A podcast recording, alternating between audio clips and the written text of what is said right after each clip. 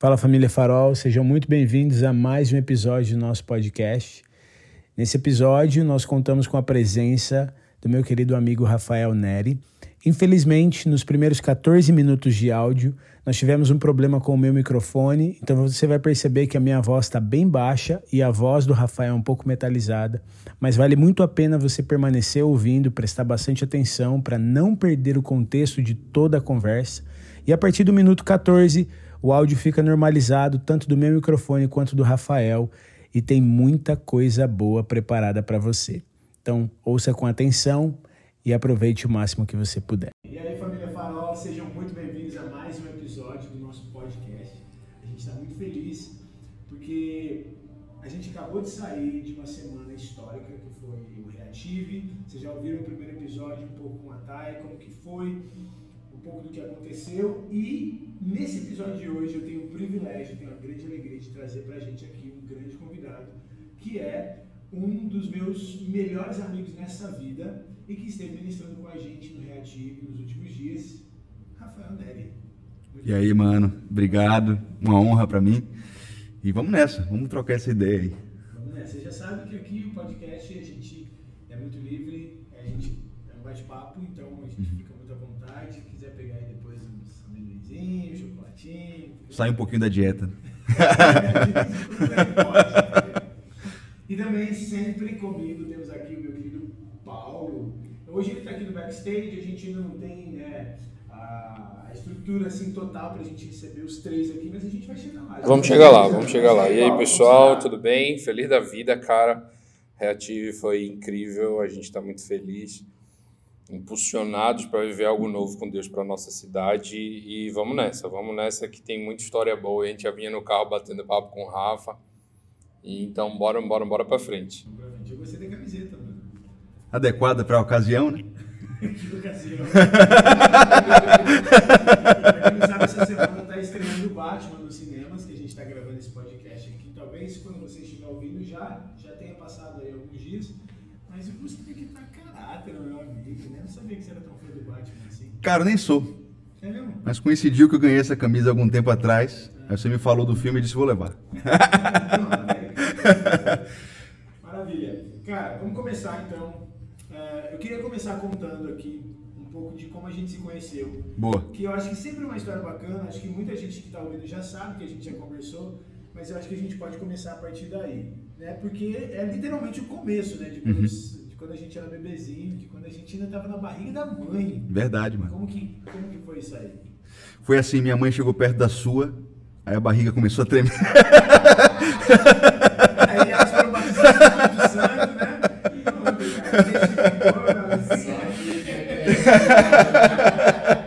E Terrível, né, mano? Mas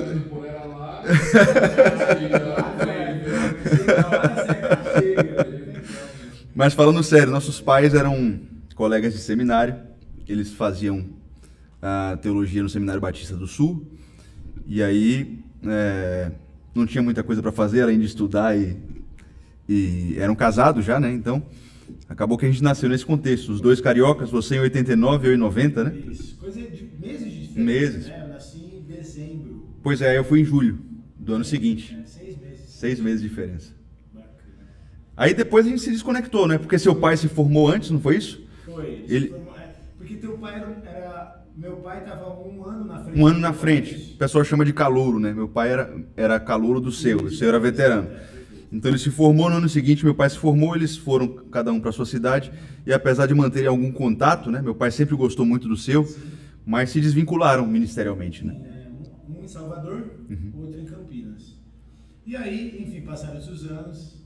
E aí um dia, eu não, eu não sei como, né? Eu vou até perguntar pro meu pai como que foi isso, como que, como que os nossos pais se reconectaram assim. e- Sabe o que foi? Sei. Na verdade eles sempre se falavam, Sim. eventualmente, mas aí teve aquela cruzada do, de um missionário africano, acho que o Canquienza. Ah, sim. É, Então, sei. aí seu pai entrou em contato com alguns pastores de Salvador, dentre eles o meu. Ah, bacana. Então, foi isso aí. Então, ele foi acompanhando o missionário na cruzada, e aí ele mencionou que você estaria em Salvador na semana seguinte, ou algo assim. E aí, E aí a eu gente- ministrar na tua igreja. Sim. E foi quando a gente se conectou, a gente conversou pela primeira vez. Né? Pela primeira vez. E foi incrível, cara, porque você, eu me lembro como se fosse hoje, que você estava vivendo um, um momento ministerialmente assim muito diferente do meu. Porque quando eu me lembro que no, no primeiro culto que você foi lá na igreja, você ministrou sobre palavra de conhecimento e sobre, sobre os dons. E, cara, não sei se você lembra, mas foi uma terça-feira, eu me lembro como se fosse hoje, que Deus te usou de uma forma tremenda, assim. Tipo assim, foram umas 30 curas, 30 pessoas curadas numa noite. E a forma como você ministrava, a forma como você falava sobre, sobre a graça de Deus, sobre a identidade, me marcou de uma forma profunda, porque a gente estava meio desvinculado do que Deus estava fazendo no Brasil, pelo, pelo menos era a minha sensação. E eu disse, caramba, eu tenho que me conectar com esse cara.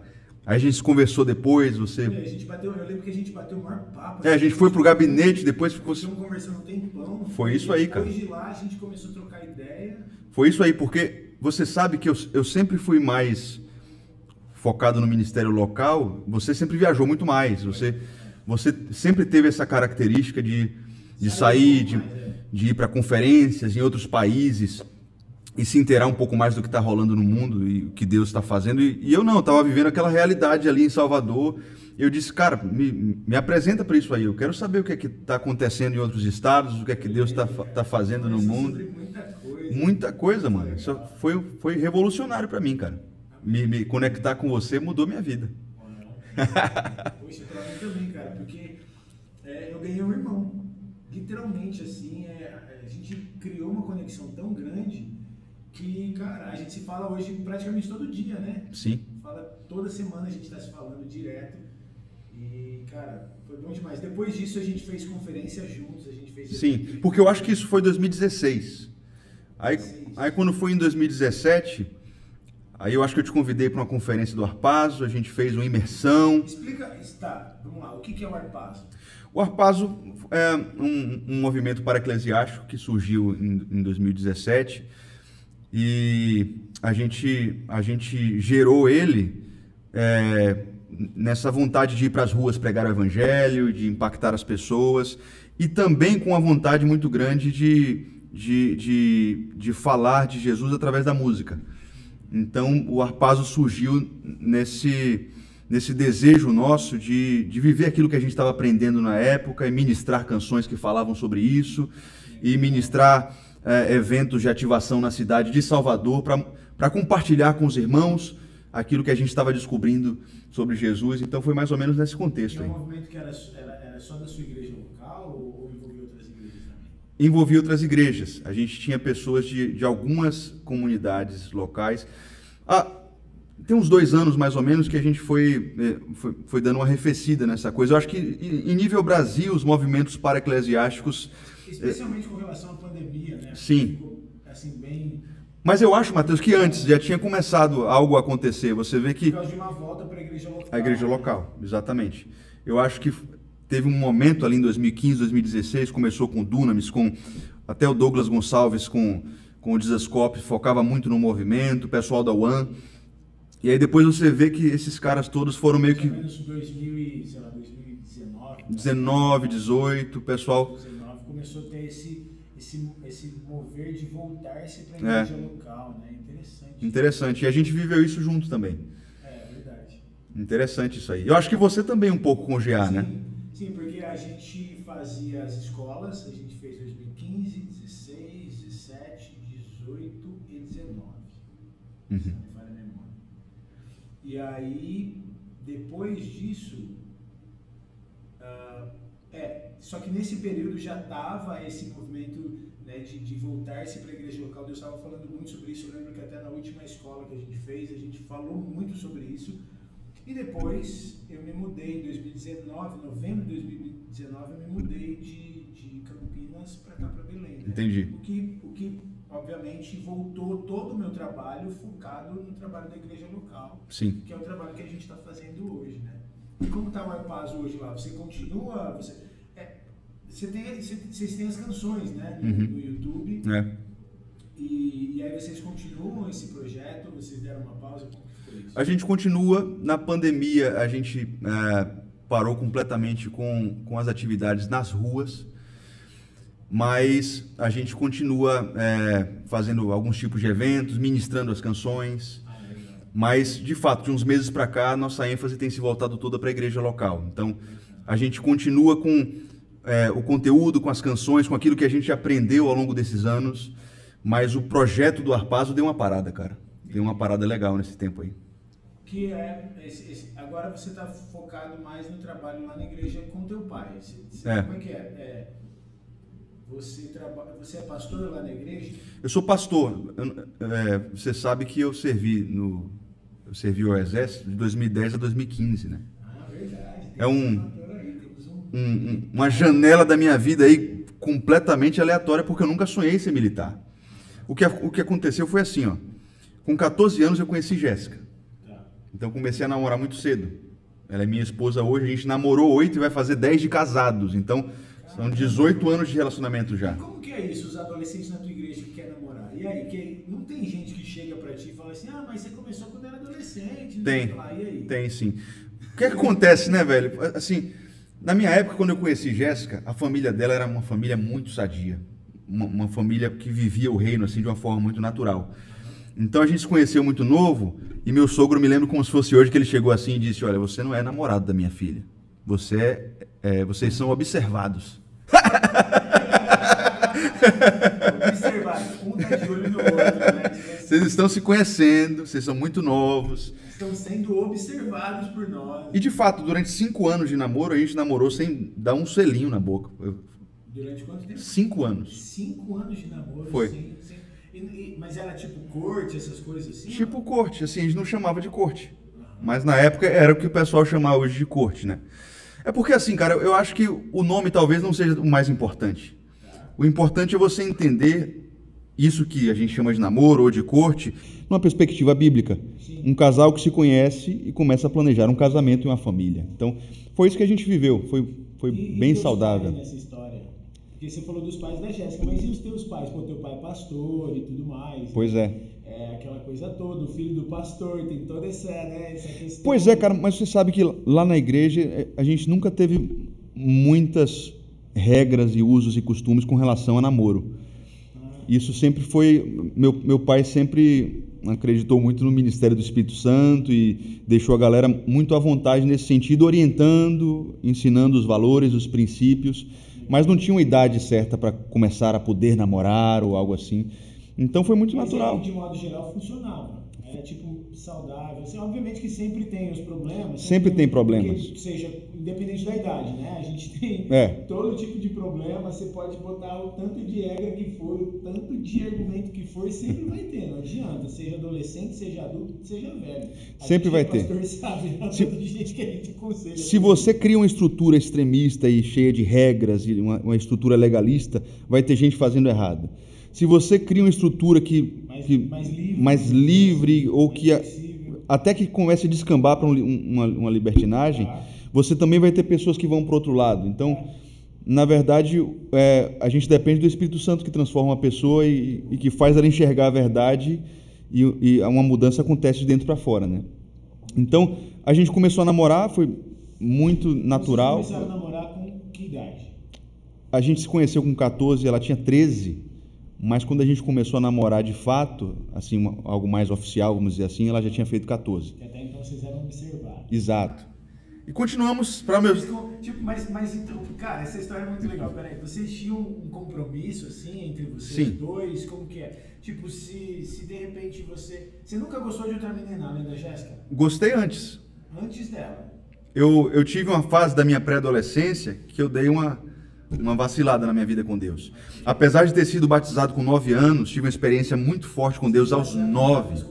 Com nove, cara. O que aconteceu? A gente foi para um retiro de jovens. Meu, meu pai dizia que eu era muito novo. Eu queria me batizar. A gente foi para um retiro de jovens e houve um mover de Deus muito especial naquela, naquela época em que o Brasil estava vivendo um momento muito especial, com Diante do Trono, com os encontros com Deus. E a gente estava conhecendo alguns a, algumas coisas que, que, que, estavam rolando no país e, e acabou que um desses retiros de jovens lá na igreja aconteceu algo muito especial de Deus naquele retiro ali. Mas você foi no e retiro de jovens com nove anos. Eu fui com nove anos, porque eu era filho do pastor e estava curioso lá e tal. Mas, de fato, algumas crianças e pré-adolescentes foram. Mas, para resumir a história, naquele retiro eu fui batizado com o Espírito Santo, cara. Eu tive uma experiência com Deus, eu, eu, eu, eu me lembro como se fosse hoje, assim, de experiências muito fortes que as pessoas ficaram impressionadas. E nesse retiro, meu pai chegou à conclusão, cara, que não tem sentido eu ficar segurando ele se batizar nas águas, se eu estou vendo meu, pai, meu filho viver isso aqui. Tipo Cornélio, né? Tipo Exato. Assim, não vou negar a água para quem já recebeu o Espírito. Incrível, cara. Foi e aí, Paulo? Cara. Paulo tá reflexivo lá.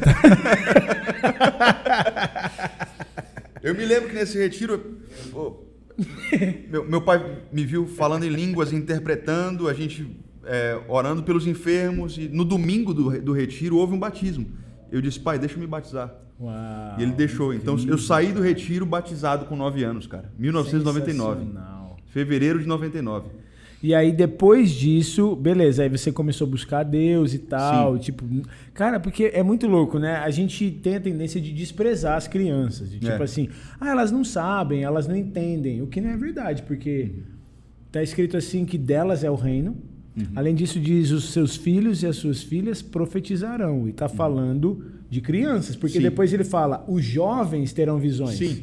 Então, quando ele está falando de filhos e filhas, não está falando de jovens. E as pessoas viviam um pouco. Naquele contexto de Joel 2, é, é literalmente uma criança. Exatamente. Infantes, né? Então, cara, Jesus falou para a gente não, não desprezar. Então, no final das contas, uma criança, ela de fato pode experimentar o poder de Deus e, e, ter relacionamento cara, com coisa. Cristo e tem consciência Sim. de muita coisa. Sim, por quê? Porque eu fui criado numa igreja local que, que, incentivava as crianças a viverem isso. A gente tinha retiros de crianças, Cara, orações pelas isso. crianças. Eu me lembro de, de, uma infância assim. Eu tive uma galera que comigo cresceu nesse sentido. Muito bom. Mas aí o que acontece? Eu tive essa fase, mas uhum. quando chegou 11, 12 anos, por causa da escola, envolvimento com alguns amigos e tal, é, tive contato com uma galera que com 11 anos já tinha já via pornografia, já, já, já usava drogas. Eu e... acho que a maioria da, da galera. É uma fase Talvez meio... da nossa época. É. É, é, eu não sei muito como está hoje, acho que hoje está até pior, né? Sim, talvez. Assim, cada vez mais cedo, mas enfim. Acho que a maioria foi mais ou menos aí nessa fase, né? É. 10, 11 anos, 9, 10, 11 anos. E aí eu acabei dando uma esfriada. Comecei a ficar com as meninas, comecei a. Com a... 11 anos? 11, 12 anos, cara. Foi. Uau. Mas aí conheci a Jéssica. O que acontece? Quando eu conheci Jéssica ela era da igreja? Ela tinha chegado na, na, na, na Família da Graça porque ela, ela, morava em Recife, o pai foi transferido para Salvador. Família eu, da Graça é a tua igreja, Na né? minha igreja. E aí ela, ela entrou lá na, na, na Família da Graça em dezembro de 2004. A gente se conheceu. E aí eu me lembro que, assim, eu vivi um, um momento interessante porque eu não, nem sei como explicar. Mas eu não era aquele cara que tinha ido pro mundão, que estava fazendo um bocado de coisa errada, mas eu, estava lá em célula, eu estava servindo, eu estava tocando, mas eu, eu, eu fazia umas, umas, coisas erradas. Eu estava frio na minha vida é, é, devocional, eu estava cometendo pecados é, nesse sentido de relacionamento com mulheres. Mas aí eu conheci Jéssica e eu me lembro que o que eu pensei foi o seguinte, cara, eu quero casar com essa mulher. Mas... O teu pai não sabia dessas escapadas tuas? Não sabia, não sabia. Ou ele, ele, sabia, mas não falava nada? Não, ele, ele não sabia. Eu, eu, eu, eu vivia isso de uma forma muito escondida. Mas ele percebia a minha mãe. frieza. Talvez ela. Talvez, Porque as mães, você as, sabe que as, as mães, mães têm um radar. Assim. Tem um sexto sentido.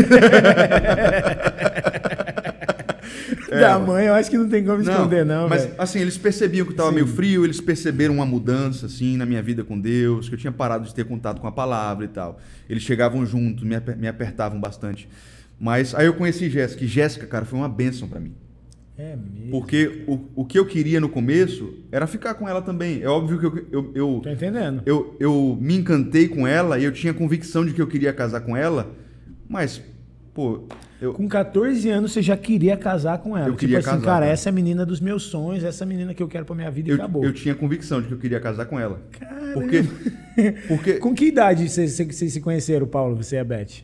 Conheci ela com, com 12, né? Acho que foi com 12 e a gente começou a namorar com 15.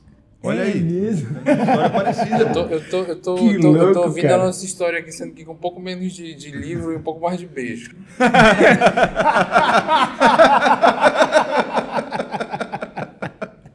Não era tão crente assim. É, não teve esses cinco Mas a Beth assim. também era filha de pastor, né? Filha de pastor. É. Filha de pastor. Caraca. E, e Jéssica estava numa fase mais que saudável que eu, isso, mano. Cara. Ela estava numa fase muito mais não, comprometida eu, eu, com Deus. só um parêntese, porque eu sempre aprendi que adolescente não pode namorar. Na, na tua época não falavam isso? Na tua igreja? Ou sei lá? Não, lá, lá não tinha isso. E lá, e lá na, na igreja que vocês iam? É interessante porque as irmãs da Beth só começaram a namorar depois dos 18. É, a, a regra na minha casa e na minha igreja era tipo 18 sim, anos. A partir dos 18, é. Mas eu sou um cara muito legal, mano. Aí, Muito convencido também. Não, né? eu, eu, eu, eu saí da minha igreja fui para a igreja que meu sogro é pastor, eu participei de evangelismo, eu, eu cantava todos os hinos da harpa. Ok. né? Então, Cumpria toda a cartilha, né? eu era um bom rapaz, sabe? Era uma boa companhia. e aí ele deixou. Foi uma Que bênção, louco, graças né? a Deus. Mas era só, só a Beth que podia? Ou o restante da igreja, depois que viu, falou assim: ah, se ela pode, eu também posso. É, é impossível que isso não tenha É, gerado um questionamento. Aí, aí a gente revela a primeira dificuldade é, é, que a gente tinha lá, era a questão de falta de diálogo sobre isso. A gente não, não, não tinha, tipo, ia acontecendo e ninguém falava nada, não tinha um discipulado, não tinha. Aí começa o problema, né? É. Cara, é uma- é uma coisa que eu não posso falar lá. Porque É. a nossa comunidade, na época em que eu era pré-adolescente, na época em que eu conheci jovem, a gente tinha um, um- um- grupo de pastores que chegava junto, que ensinava. Cara, muito louco. Então, a gente tem dois casos muito É. parecidos, mas realidades completamente diferentes. Diferentes, cara. Diferentes. Porque eu fui assessorado. Eu não tenho a desculpa de dizer assim, cara, eu não sabia como era, eu não sabia o caminho, a gente era ensinado sobre isso. Então, olha só que, que coisa. Apesar de ser uma igreja que permitia que pré-adolescentes dissessem que estavam namorando, mas ensinavam de uma forma muito saudável, cara. Que ele se mantivesse. Tanto que você só foi beijar a Jéssica pela primeira vez. Com 18, imagina. É diferente do caso de, do, né, o Paulo e a Beth. E ninguém obrigou a gente. Não era, não era o padrão da igreja, você não pode beijar. Nunca teve isso. Mas o, o fato, o discipulado, né? A, a- e o que você falou, a questão do espírito, a compreensão clara e tudo mais, o entendimento de, de se guardar, de fazer aquilo E uma honrando cultura o Senhor que, que veio da mais. família de Jéssica também. Ah, Porque os pais, bom. apesar de não obrigarem ela, ensinaram dessa forma. Então ela também já estabeleceu isso. É. isso aqui não, meu amigo. É isso, isso que eu ia dizer, porque quando eu cheguei, eu tava naquela fase de ficar e dar um beijinho aqui e tal. Aí ela você viu disse, "Opa." Jéssica, falou, a mulher dos meus sonhos, Pois essa é. garota aqui e tal. Pois é, ela. Mas aí ela, ela impôs o limite, meu irmão. Ela chegou e disse: Ó, você quer? Eu também tô gostando de você, mas vai ser desse jeito. Você quer? Top. Aí eu, eu recebi uma. Olha, Jéssica, se você está assistindo esse episódio, meus parentes, você precisa vir aqui um dia, Jéssica, contar essa história aqui pra gente da sua versão e mostrar como que é que se comporta. Meu É, Deus do cara. céu, gente. É verdade. é, mano. cara, porque muito louco isso. Tem tudo a ver com a questão da herança familiar e discipulado, Sim. né, no final das contas. Que também é uma espécie de discipulado, porque nossos pais são discipuladores. perfeito. E a gente viveu isso em casa. Eu, eu vejo que Jéssica é fruto de um, de um discipulado muito saudável em Então, casa. que, mano. que é o ponto que a gente estava falando, né? Porque, por exemplo, na minha casa, e assim, obviamente, meus pais sempre me orientaram muito bem e tal, mas era uma questão meio proibida, entendeu? Tipo um tabuzão, assim. É, não, não pode e pronto, acabou. É 18, no mínimo com 18 anos, não tem essa e papapá. Tanto Uhum. que na minha adolescência, eu acabei me envolvendo com, com outras meninas escondido Tudo também. escondido. Uhum. Entendeu? Porque é, o legalismo faz isso, né? Já no caso de vocês, não. No caso de vocês, eles sabiam que vocês ficavam juntos? Como que era isso? A gente começou a namorar é, quando a gente estava no colégio. E aí ela com muito medo de, de contar pro pai e tal, mas eu falei, não, vamos lá, bora lá. E pra quem não sabe, a Beth tá aqui com a gente. Dá um oi aí, Beth. Fala aí um oi aí. Ela tá quietinha aqui, só dando risada de fundo. Ela tá só aqui dizendo assim, Jesus, não deixa ele falar besteira.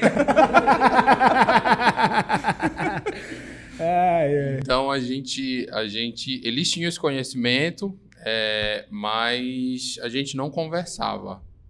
Eu acho que os pais criam uma expectativa muito grande sobre os filhos serem santos, sabe, cara? É. Eu acho que isso, isso é um problema muito grande, assim.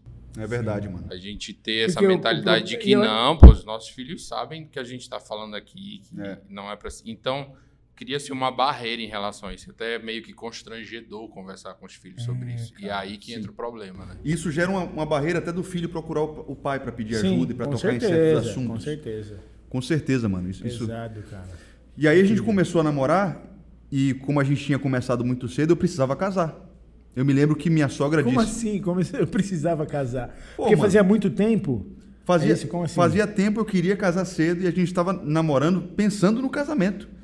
E o que acontece? Então não teve essa história tipo assim, ah, a gente tá namorando porque se gosta e só. Não, Nunca. a ideia era A gente já começou namorando, a, a namorar pensando no casamento.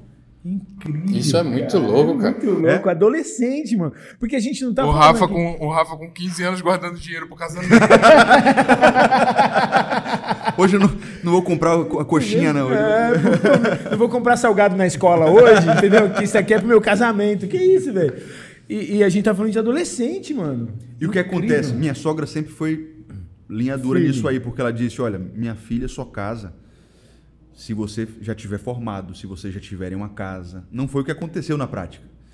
Tá, Porque- então você vai contar essa história aí pra gente. É, vai. porque o que aconteceu foi o seguinte, ela, ela, meus sogros conversavam muito com a gente, meus pais eram mais flexíveis nesse sentido. Aham. Mas minha sogra, principalmente, dizia assim, olha, vocês são muito jovens e você vai liderar uma casa, você vai tirar minha filha da- dos nossos cuidados e vai cuidar dela, então o mínimo que a gente pode exigir é que você tenha um emprego com um bom salário, que você já seja formado, que você tenha uma casa. Eu disse, caramba, eu tenho 17 anos, 18, como é que eu, como é que eu tenho uma casa no Brasil? Não tinha o, não tinha o primo rico pra ensinar Pois é, não tinha canal de investimento, não tinha Bitcoin. 2005. Caramba, é, pô, e aí? E, e- e- só um parênteses, os pais da Jéssica são da sua igreja? É, hoje não, porque eles se mudaram. Então eles Tá, estão numa mas- comunidade que é mais perto geograficamente. Aham, mas, Mas eles eram da, na época eles época eram. da sua igreja. Eles Beleza. E aí, o que, que você fez então? Pô, eu quero casar com a Jéssica, tem essa. Não vou dizer que é uma pressão, mas É. tipo assim, cara, é. é, é- como eu posso dizer? O requisito básico aqui Uhum. pra eu me casar com ela, pô, eu preciso estudar, eu preciso ter um plano de futuro aqui, alguma coisa assim. Pois é, cara, mas aí, o que acontece é o seguinte, que eu, eu sempre, eu sempre entendi o princípio que estava por trás da Tá. mentalidade da minha sogra. Ela, é, na verdade, eu sabia que a preocupação dela era que eu tivesse uma estabilidade financeira, que eu tivesse uma maturidade financeira, não só emocional, não só espiritual, mas que eu tivesse Pra- condições. e de- também é, é- é simplesmente um senso de cuidado da, Sim. da mãe com a sua filha. Tipo assim, cara, eu não quero que a minha filha saia daqui de casa, onde ela tem o que ela precisa, onde ela é bem cuidada, e ser entregue na mão de alguém que não vai fornecer o mínimo que a gente fornece, pelo menos aqui para ela, né? Então, o que acontece? Quando chegou em 2000 e 2009, eu me lembro que eu comecei a cursar psicologia. Eu disse, vou fazer faculdade de psicologia. Tinha saído do terceiro ano e arranjei um emprego no Banco do Brasil. Então, eu estava estudando psicologia na Rui Barbosa, lá em Salvador, um curso muito bom, difícil, e trabalhava no banco. Tinha- Você chegou a concluir esse curso? Não. Ok, tá. Depois É. a gente. pe- O, que que. Vai, continua a história aí. Longas depois histórias É, das minhas é, é. tentativas de faculdade, é outra área da minha vida. Isso aqui tem que ser um podcast de umas quatro horas, Cara, meu amigo. pode ter certeza, porque é totalmente aleatório. Eu fui fazer psicologia, era apaixonado e ainda sou. Eu amava psicologia. Sabe que eu tenho vontade de fazer psicologia Cara, é um dia. curso apaixonante. Bora fazer um dia, a gente Vamos. combina assim, ó. Porque, Vamos. não sei se vocês sabem, a gente começou, eu comecei a fazer teologia e ele começou a fazer, aí, das nossas conversas, ele começou a fazer teologia na mesma, Na mesma faculdade, que faculdade. eu faço teologia. É. Entendeu? Somos colegas hoje. Isso, exatamente. Aí às vezes ele me lembra assim, ó, já entregou teus trabalhos, já entregou tua prova. É hoje, tá? Eu, Caramba, cara, esqueci. Aí eu mando pra ele, ó, já viu aí, já fez, cara? Que módulo você tá? Como é que é? E bora então um dia a gente, quem sabe, a gente se organizar e faz Vamos. psicologia também, velho. É uma coisa, cara, que eu fico pensando. Eu acho que eu devia ter ido até o fim. Porque o que acontece é o seguinte: eu estava em 2009 fazendo psicologia, era apaixonado, mas a área de psicologia em Salvador estava horrível, mano. Eu tinha professores com De doutorado. trabalho você tá falando? É, Ah. Eu tinha professores com doutorado ganhando 3 mil reais. Então, Que isso, Eu disse, cara. cara, aqui não vai dar, não vai, Pensou, mano? não vai dar feijão, não. Eu vou ter que arranjar outra coisa se eu quiser casar. Senão eu vou ficar marcando passo aqui.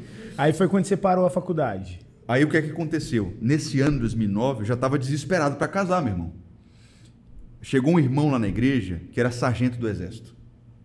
Eu nunca tinha pensado em ser militar. Eu não tenho militares na minha família. Eu não tenho uma tradição militar, nem na igreja eu tinha. Sim, tem uma família de pastor, né? Tipo, Pois é, e o pior, eu já tinha me alistado e eu tinha colocado não voluntário para servir. uau. Só que esse sargento chegou lá na, na- Tava com 18 anos na época. com 18. Chegou esse Fazia um é, ano então que você tava na faculdade, mais ou É, segundo semestre. Esse sargento chegou lá na igreja e ele disse assim: Cara, por que, que você não tenta o, o núcleo de preparação de oficiais da reserva? Porque quando você se alista, quando você faz o seu alistamento militar, você pode servir normal como soldado, mas se você já for universitário, você tem a chance de entrar para a seleção da preparação de oficiais e tentar uma vaga. Aí eu disse, caramba, e quanto é que ganha esse negócio aí? Aí ele disse, meu irmão, se você conseguir a vaga é muito difícil, porque são mais de duas mil pessoas, três mil jovens, tentando duas, três vagas para tenente. É uma prova, tipo um vestibular, como é? É toda uma seleção e depois você faz o curso de um ano para tentar ficar entre os primeiros e pleitear uma vaga. Mas o curso você é pelas suas notas, é pelo seu desempenho no curso? Você, Como que é isso? você, faz um, você faz uma prova tipo um concurso, né? Teórico, e você tem provas físicas. E aí depois você tem provas é, práticas do dia a dia do quartel para entrar no curso. Entendi. Aí Entendeu? uma vez que você entra no curso. Aí você faz o curso até o final.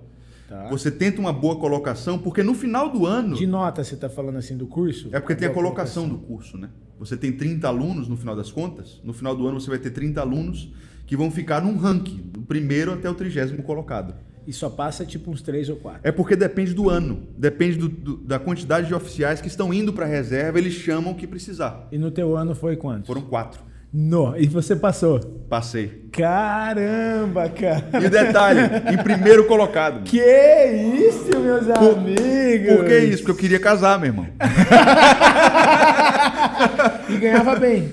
Ganhava bem, mano. Pô, eu me lembro que com 19 anos, eu já tinha mudado para direito e um primeiro tenente estava ganhando, na época, 7.500. Que isso? Isso a gente tá falando de 2008. 2000, 2000, 2010. 2010. Então eu pensei Caramba, assim, cara, os meus amigos na faculdade de Direito estão estagiando para ganhar 600 reais. E eu passando nessa parada aqui vou ganhar 7.500 7 da noite mil pro dia, É, meu Deus do céu. E quem quer casar ainda, né, pô? Pois é, então eu disse, cara, se eu tiver um salário desse aí, quero ver minha sogra falar alguma coisa. Entendeu a minha estratégia? Isso aqui já prepara o corte, entendeu? Desse Pois é, aí, meu Calou a boca da sogra. Mas aí, olha só o que acontece. Olha a situação que eu entrei, Matheus, porque eu, eu já tinha colocado como não voluntário, esse sargento conseguiu conversar lá, eu entrei na seleção, mudei o meu, o meu alistamento para voluntário para tentar entrar na prova. Quando eu chego lá, meu irmão, tem filho de coronel, filho de capitão, Nossa. filho de policial, um bocado de peixe, Tá que se preparou a vida inteira para isso. E eu tava lá, filhão de pastor, sem Que nem sabia nada, que ficou sabendo porque um cara lá da um igreja cara te tinha me falou. contado, meu irmão. Então eu entrei nessa seleção assim, os caras já estavam Cara, treinando corrida, isso, já estavam treinando barra, já estavam treinando uma série de coisas. A, a parte teórica, jurídica e tudo mais que você fazia lá, os caras já sabiam tudo e eu comecei naquela época. Mas, cara, Deus abriu as portas de uma forma tremenda. Eu consegui passar em etapa por etapa. Entrei no curso de oficiais, aí no primeiro mês fiquei em primeiro, no primeiro colocado até o final do curso.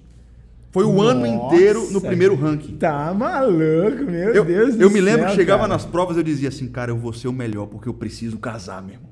É mesmo. A minha Isso motivação- é real mesmo, não é piada. É real, Tipo, cara. É real. A minha motivação era casar com Jéssica.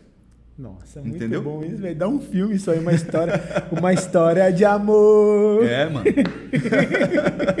Cada fase que ele passava era mais de 10 convidados no casamento. Caramba, E aí o que cara. acontece? Com 19 anos eu fui convocado como aspirante, da noite pro dia passei a ganhar um salário bem razoável, mano. Muito bom, cara. E aí tua sogra? Pô, o que acontece? Eu, eu, eu, eu não. Porque aí tinha a questão da faculdade. É. Cê- é, nesse caso, você tinha como continuar estudando? Eu- não? Você eu- que optou por parar? Como que foi isso? Eu era obrigado a continuar. Porque no núcleo de preparação, você só pode continuar se você estiver matriculado Tá. e tirando notas boas. Beleza. Então, é, é uma das coisas que faz parte do- da preparação de um oficial temporário como eu. Aham. Você tem que estar na força, ser, ser bom militar e você tem que continuar sendo um bom universitário. Bacana. Então, eu tive esse desafio aí. Aí, beleza. Aí como, aí como que foi isso? Aí perguntei da tua sogra. E aí?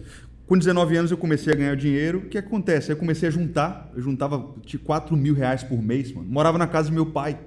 Um salário fantástico. Muito bom, cara. Muito Co- bom. Conquistei um carro. 19 anos. 19 velho. anos, Muito mano. Pensa bom aí. isso. Hoje, com dois filhos, não consigo juntar um real, pô. Imagina que na, na época, em 2011, eu juntava muito mais do que hoje eu consigo, pô. É, com certeza. E, e na época, 4 mil valia muito mais do que vale Muito hoje, né? que hoje. Lembrando dessa questão da inflação e tudo mais.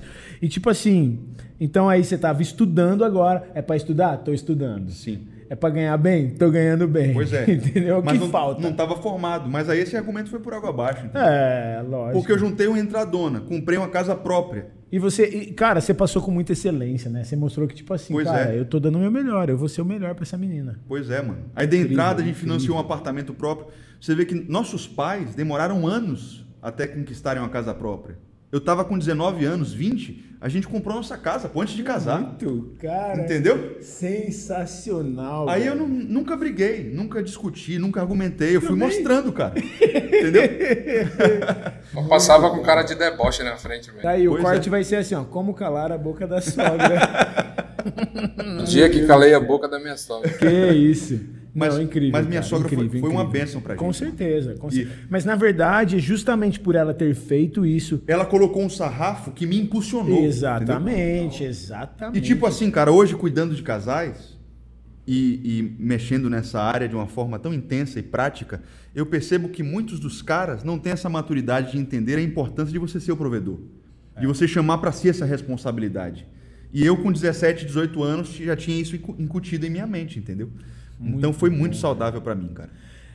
Top, top demais. A gente começou, abriu toda essa janela, porque a gente começou, eu, eu perguntei sobre o teu trabalho hoje, se você trabalha na igreja, se você é só pastor lá na igreja local. Então, como que foi para você migrar? Aí, beleza, você estava no, no, no exército, certo? Entrou lá, aí casou com Jéssica. Com Sim. quantos anos? Com 22. Ela Pô, tinha então 21. ainda levou um tempo, ainda Levou dos um 19 aos 22, daí uns três anos, né? Levou um cara? tempo que a gente pediu em noivado, foi preparar as coisas, né? E não, não, foi, não foi fácil para viver todo esse processo, mas aí o fato é que eu casei, tinha acabado de fazer 22, ela tinha 21. Entendeu? Legal. E como a minha dúvida ainda é como ficou a parada da faculdade? Porque se você teve que continuar estudando, qual, como foi aí o período que você parou de fazer a faculdade? Mas olha só, Até pergunto isso porque eu, eu, eu larguei a minha faculdade também. Uhum. Me arrependo muito, né? Tanto que hoje estou estudando de novo Uhum. e quero fazer outros cursos. Eu também sei que tem muita gente que é universitária ouvindo a gente e tal. Às vezes o cara pensa assim, pô, então eu posso simplesmente largar minha faculdade ou não? Como, tipo, como que foi isso pra ti, entendeu? pois é, eu era obrigado a continuar na época do curso.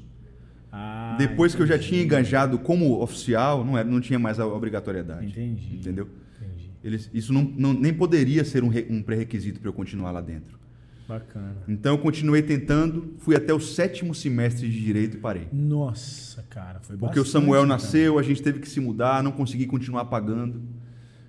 E aí ficou ruim, tanto geograficamente para ir para a faculdade, quanto financeiramente. E, E aí é onde entra a opinião da tua sogra de casar depois de É. formada. É verdade, cara. né? Que no final das contas, É.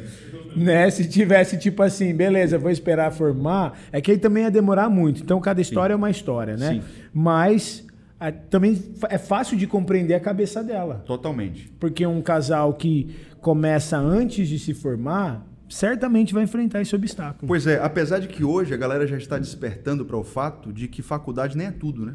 Você tem muita gente que Sim, fez faculdade que está certeza, tendo que rodar certeza. aplicativo. Mas, mas eu tô falando assim, que na cabeça dela, na cabeça deles, especialmente naquela época, Sim. e, e- e de antes, O canudo era, era tudo. era uma garantia. Minha mãe sempre muito falou importante. isso, cara. Tipo assim, não, porque você tem que se formar, cara. Você Sim. tem que ter um diploma.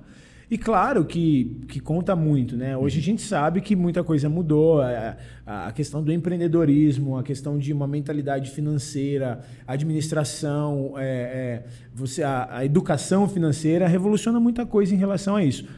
Mas na cabeça deles, pensa assim, nossos pais, nossos avós, você, cara, ter uma formação é o que faz toda a diferença. Totalmente. É por isso que eu Entendeu? digo, E por eu- isso eles, eles é, é, no caso, a tua sogra fazia questão. Ela estava certa. ponto. E eu, e eu É. compreendi e consegui traduzir para minha vida o princípio por detrás daquilo ali. Perfeito. Porque se eu estou casado e o meu casamento depende financeiramente do meu sogro e do meu pai, é óbvio que isso vai dar problema. Sim. É uma questão principiológica. Quando a Bíblia diz deixa teu pai e tua mãe, não é só da casa que a Bíblia está falando. É do cordão umbilical em todos os sentidos. Então, você tem que ser independente financeiramente para ser um pai de família, isso é óbvio, né? Ser capaz de sustentar a tua casa, né? E aí, no final das contas, não me formei em psicologia nem em direito. E aí, saí do quartel em 2015, saí da infantaria e fui viver o ministério sem uma que- faculdade. como que foi isso, essa decisão? A gente, aliás, aqui na igreja, até é, o mês de janeiro, a gente teve uma série sobre a vontade de Deus, né? Uhum. Tipo, como que você faz para entender a vontade de Deus, discernir a vontade de Deus e toda aquela coisa, porque existe todo um mistério em volta disso. Sim. E aí, no teu caso, você está falando um ponto aqui que é, que é interessante. Porque, beleza, então você estava com a tua carreira ali, cara, no quartel, no exército. Pô, bacana. Você entrou como, como oficial, né? Sim. Entrou como oficial. Aí você, você virou tenente. Aspirante, depois segundo tenente, já estava em primeiro tenente. Olha aí, cara. E só é, é, a prospecção de crescimento. E né? apesar de ser temporário, quando eu saí ainda tinha três anos, mas tinha possibilidade de fazer outras provas, de continuar Sim, de outras maneiras, sim. entendeu? E aí, o que, o que fez, ou o que, que, o que, que foi determinante? Como que você discerniu, pô, é hora de eu sair, é hora de eu parar, ou eu vou me dedicar no ministério? Tipo, você teve uma visitação sobrenatural, você Não. ouviu uma voz, foi uma decisão consciente? Como que foi isso daí? Isso é interessante, porque eu sempre tive a certeza de que o quartel era um momento para mim. Eu sempre Que quis- era o foco do casamento, nesse caso. Sim. Você tinha, você tinha um plano, você tinha um objetivo com aquilo. Sim, que acabou sendo muito mais porque foi uma escola de vida para mim, em, em muitos e, sentidos. E né? diga-se de passagem, é, é, acabou tendo um peso muito significativo para você, né? Ministerialmente, inclusive. É mesmo. Porque hoje muitas, muitas das coisas que eu ensino e, e coisas que eu vivi lá dentro são metáforas, são, são questões práticas que eu consigo aplicar em minhas pregações, entendeu? Interessantíssimo. E eu vejo que você sempre fala dessa Sempre, tua mano. fase lá. Você até hoje mantém vínculo com a galera. Mano, lá, porque né? pensa aí, pra mim foi como viver um filme. Eu era um filho de pastor, e depois estava lá com um fuzil na mão pulando de helicóptero. Meu Deus. Entendeu? Então foi, Caraca, foi Já uma, pensou isso, cara? Que armando loucura. petardo pra explodir, bomba, tirando. Então, É tinha hora que eu me olhava assim E e dizia, cê- cara, como é que eu vim parar aqui, meu? Você até falou na mensagem é, que você pregou lá no Reativo que você chegou a fazer operações na rua e Sim. tal e tudo mais. Porque eu, era, eu, eu, eu fui formado oficial de infantaria. É. Então era uma arma combatente. Tem muita gente que entra no quartel como temporário para servir em saúde, assessoria Sim. jurídica. No teu Eu caso, sou militar. Vou pro pau mesmo, entendeu? Pois é, mano. eu- Eu fui formado na infantaria, então fui, eu fui adestrado para ir para operações. Incrível. Entendeu? cara. Então- Pô, eu fui atirar esses dias atrás, aí eu já achei que é um negócio assim, uma adrenalina louca, só de você estar lá no stand de tiro atirando Cara. três, quatro balas ali. Agora imagina você pegar um fuzil e sair pra uma operação, velho. É muito sério, né? Muito sério e é um, é um lado é, é, meio tenebroso da humanidade, que você não pode fingir que não existe. Não existe. pesado. A arma é pesada e, e ela, ela existe e está por aí na mão de quem não deveria estar. Né? E, E, e, cara, rapidão, porque eu tenho muita curiosidade sobre isso, cara. Como, como, o que que passava na tua cabeça quando você saía pra fazer uma operação assim? Cara, às vezes por causa da, por causa da adrenalina, você nem ficava filosofando demais. Entendeu? Quando você está dentro Mas- da situação, você só pensa em sobreviver. Então, é, é- é tipo assim, imagina Eu que vou, você... eu vou, eu vou dar ali na Pensando- coxa. Eu vou dar na coxa. Eu, vou- eu tenho que correr nele para ir aceitar Jesus antes dele apagar. Meu Deus, cara. Mas não passa na, na cabeça assim, pô, eu posso sair e não voltar mais hoje. Passa, cara. Passa. E principalmente porque eu já tinha uma esposa, em determinado tinha um momento. filho? No finalzinho. Eu tive Samuel antes de sair, antes de dar baixo. Meu Deus. Então, algo que te, te motivou também para sair? Não, eu diria que não. Por- até porque, apesar de, de, em alguns eventos, eu ter tido operações muito perigosas, mas era bem esporádico. Porque o Exército Brasileiro, ele não, ele não- vive se envolvendo em operações. Sim, é de- então, que não é a polícia, né? pois é, não, não é como um policial, de forma nenhuma. Mas então, pensa também um policial, hein, cara. Cara, você é doido. Então, eu, eu tive operações específicas. 2012 teve uma greve muito pesada da polícia, operações para apoiar eleições. Teve uma vez que o batalhão apoiou o Complexo da Maré lá no Rio de Janeiro. E Então- você foi pro Rio, então? Não, nessa operação não Ah, fui. tá. Eu fiquei apoiando daqui. Ok. A gente fez operações em conjunto com a Polícia Federal para prender algumas, alguns criminosos bem perigosos. Então, coisas esporádicas. Não era a rotina, não era o dia a dia. Então, Tô entendendo. Principalmente na época em que eu dei baixa, eu não, em 2015, quando eu saí, eu nem estava mais envolvido nesse tipo de operação. Então, isso não influenciou, tipo assim, pô, eu tenho que sair para não morrer e deixar meu filho sem pai. Entendi. Não foi um aspecto que, que me influenciou nesse sentido. O que, que mais pesou, então? Cara, eu tava. Eu tinha certeza, como eu disse, que era um tempo. Eu já vim orando por isso há algum tempo, porque o que acontece? Eu continuava ajudando muito na igreja, marcava uma conferência, por exemplo. Quando chegava na semana da conferência, surgiu uma missão. Nossa. Você entendeu? Então, imagina Cadê você. o Rafael? Tá tirando por aí. Pois é, im- imagina, cara, você está liderando a farol, aí você marca um retiro, por exemplo, muito importante. Aí chega na sexta-feira do retiro, o coronel te chama e diz: Mateus, você vai viajar para Ilhéus, para Curitiba, para Recife. E você tinha que ir, não tem Tinha essa. que ir, não tem essa, meu amigo, entendeu? Você, é comandante de um pelotão, você vai dizer: Não, tem um retiro da minha igreja. Você comandava o pelotão, então. Eu, eu era comandante de um pelotão de fuzileiros. Isso te treinou muito em questão de liderança também. Muito, cara. E olha só que interessante, porque eu era oficial é, novo e você tinha sargentos e subtenentes que eram muito antigos. Então você chega na tropa, você tem praças que têm 30 anos de serviço e que agora são seus subo- subo- subordinados. Meu Deus, já pensou isso? E é velho? funcional, o cara vai prestar continência a você, tem idade de ser seu pai. Nossa. Você não vai tratar aquele cara como um moleque, como um menino, óbvio que não. Aquele cara tá ali, você depende mais dele do que ele de você. Sim. Então você tem que exercer um tipo de liderança que é muito parecido com o que Paulo falou para Timóteo, né? Trata os, os- Isso, os idosos como pais. Isso. E a gente co- começou na prática a aprender Porque aí você, cara, você sendo um menino, que 20 e poucos 20 anos, anos, cara, 19, cara. e você liderando um cara de 40, 50, Que já 40 viu muita ali, coisa na entendeu? vida, que já serviu na fronteira, que já foi pro Haiti. É o cara, quem é esse menineco aí, cara, que veio liderar o pelotão? E os caras respeitam, respeitavam. Respeitavam. Não todo mundo, mas eu tive uma graça do Senhor. E, Porque aí você, cara, é um desafio gigantesco de liderança, porque você Total. tem que aprender a conquistar o coração dos caras total. e, e- e- e levá-los a entender que, cara, é, não tem a ver com a, o- só com a experiência ou com isso, mas existe uma questão da hierarquia, da posição, do grupo. e- Totalmente. enfim. E existe toda uma tensão diplomática dentro da força, porque imagine que você vai para uma reunião de oficiais e o coronel te pressiona a dar resultado. Então a sua tendência é passar essa pressão para a tropa. Só que Só aí que você aí você pensa, tá falando de gente que, tipo assim, mano, tem anos de o experiência. cara que tem você- 50 anos, 40, meu irmão. Nossa. Como é que você vai passar isso para a tropa? Então, você fica entre os seus superiores e os seus subordinados. Quem é que eu vou agradar? Será que eu tenho que agradar um deles? Ou vou dar o meu melhor para ambos? Como fazer isso? Então, Você tinha que escrever um livro sobre isso aí, velho. verdade, mano. Tinha Vamos que escrever, escrever. um livro sobre isso, cara.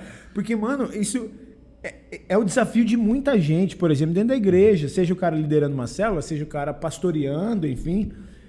Ele conseguir é, agregar diferentes pessoas de diferentes idades, diferentes experiências, graus de experiência, enfim, realidades sociais e tudo mais, e conseguir conectar essas pessoas e transmitir uma liderança segura, confiável e impulsioná-los naquilo E tem que é gente o que propósito. pensa que é assim, não, mas é quartel, você recebe uma patente lá, o cara tem que te respeitar. Não é verdade.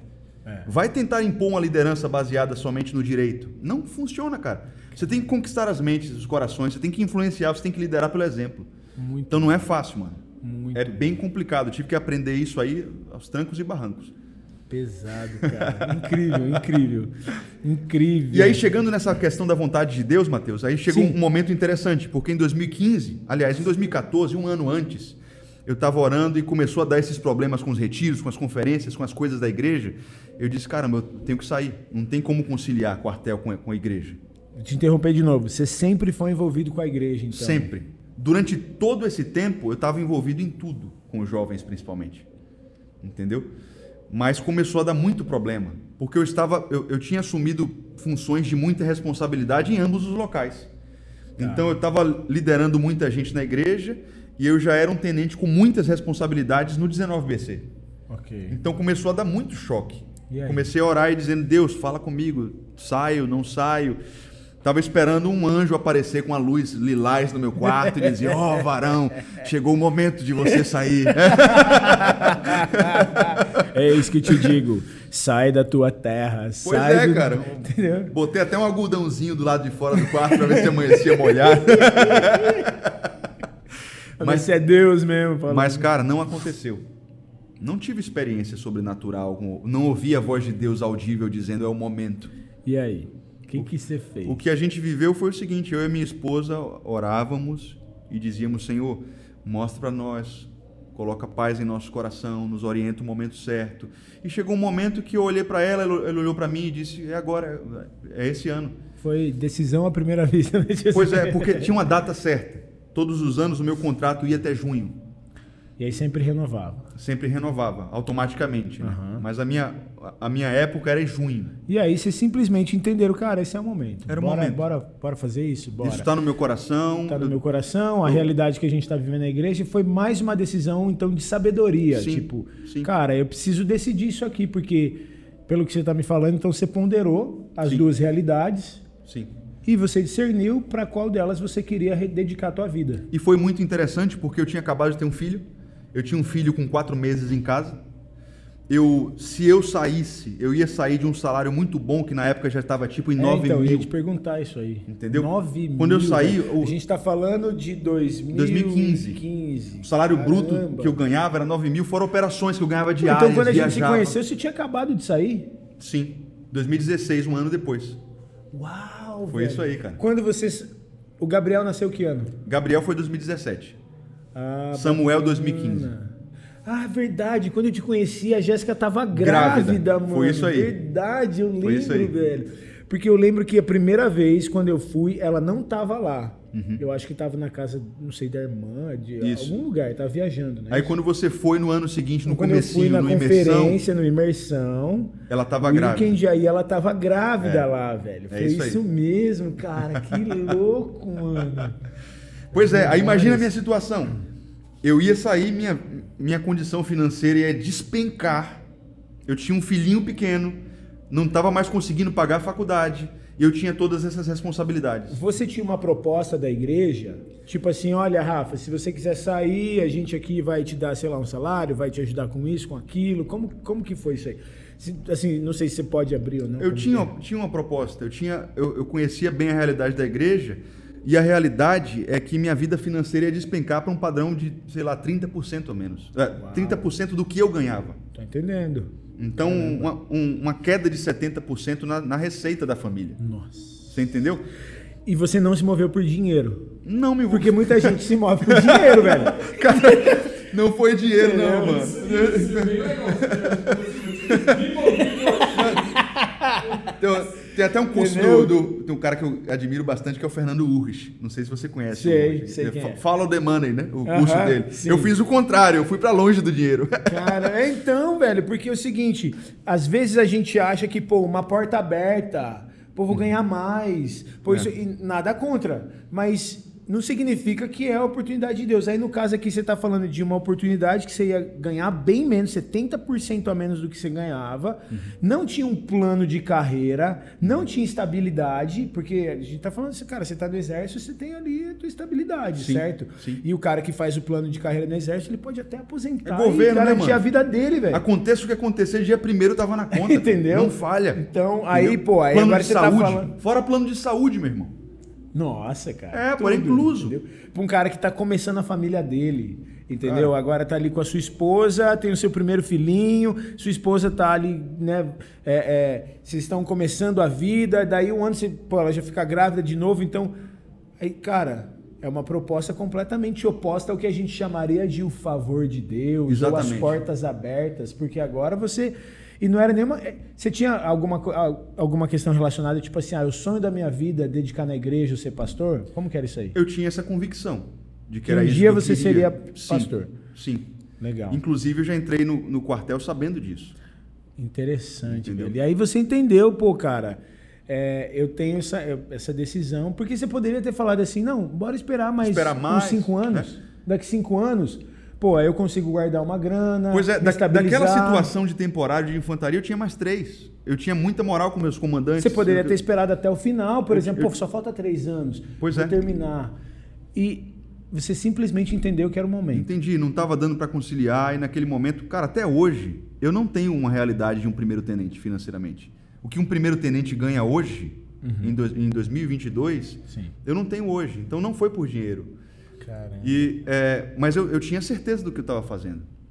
Eu estava tentando encontrar o momento E não certo. ouviu assim, meu filho sai. Não ouvi. Não, não veio um não profeta, tive, um profeta Não tive falar. uma palavra algo. profética para sair.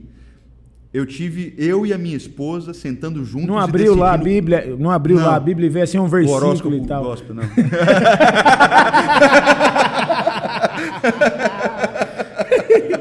Foi... ah, não, cara. Cara, foi, Foi simplesmente uma decisão de sabedoria para tipo assim conciliar É. a realidade que vocês estavam vivendo. Preciso, cara, eu preciso decidir para onde para onde eu vou aqui e eu vou optar por isso. Foi uma decisão madura. A gente pensou, sentou e tomou uma decisão e disse: vamos, e Deus vai nos ajudar, o favor do Senhor está sobre nós.